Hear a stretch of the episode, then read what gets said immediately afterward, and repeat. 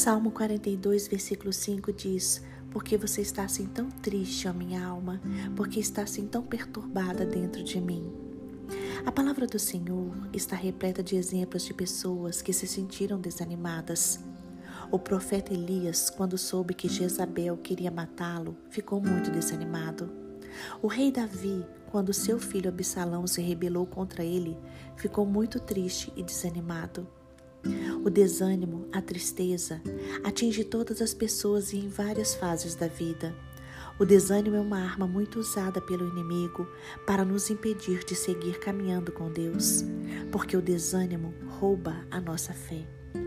Desanimados, nós não temos perspectiva de um futuro melhor, não temos esperança de um futuro melhor.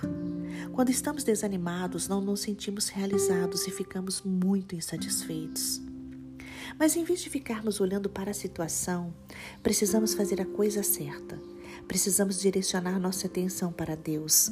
Precisamos aprender a esperar no Senhor, a depositar nossa esperança em Suas mãos. Quando lemos a Bíblia, quando oramos, quando cantamos louvores, o Espírito Santo nos enche de esperança e nos ajuda a prosseguir.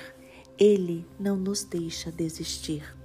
Salmo 51, versículo 10 diz: Cria em mim um coração puro a Deus e renova dentro de mim um espírito estável. Abra o seu coração para Deus agir. Mude o foco do seu pensamento. Quando o desânimo aparecer, a primeira coisa que precisamos fazer é buscar o Senhor.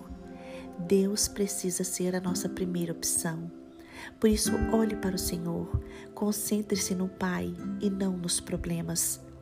Quando decidimos esperar o tempo de Deus, nós somos renovados no ânimo e na certeza de que o Senhor virá nos salvar e que vai nos livrar de todo o mal. Salmo 42, versículo 11 diz: Espera em Deus, pois ainda o louvarei, o qual é a salvação da minha face e o meu Deus. Hoje eu convido você a olhar para o Senhor, a confiar no agir de Jesus Cristo e a abrir o coração para o Espírito Santo agir.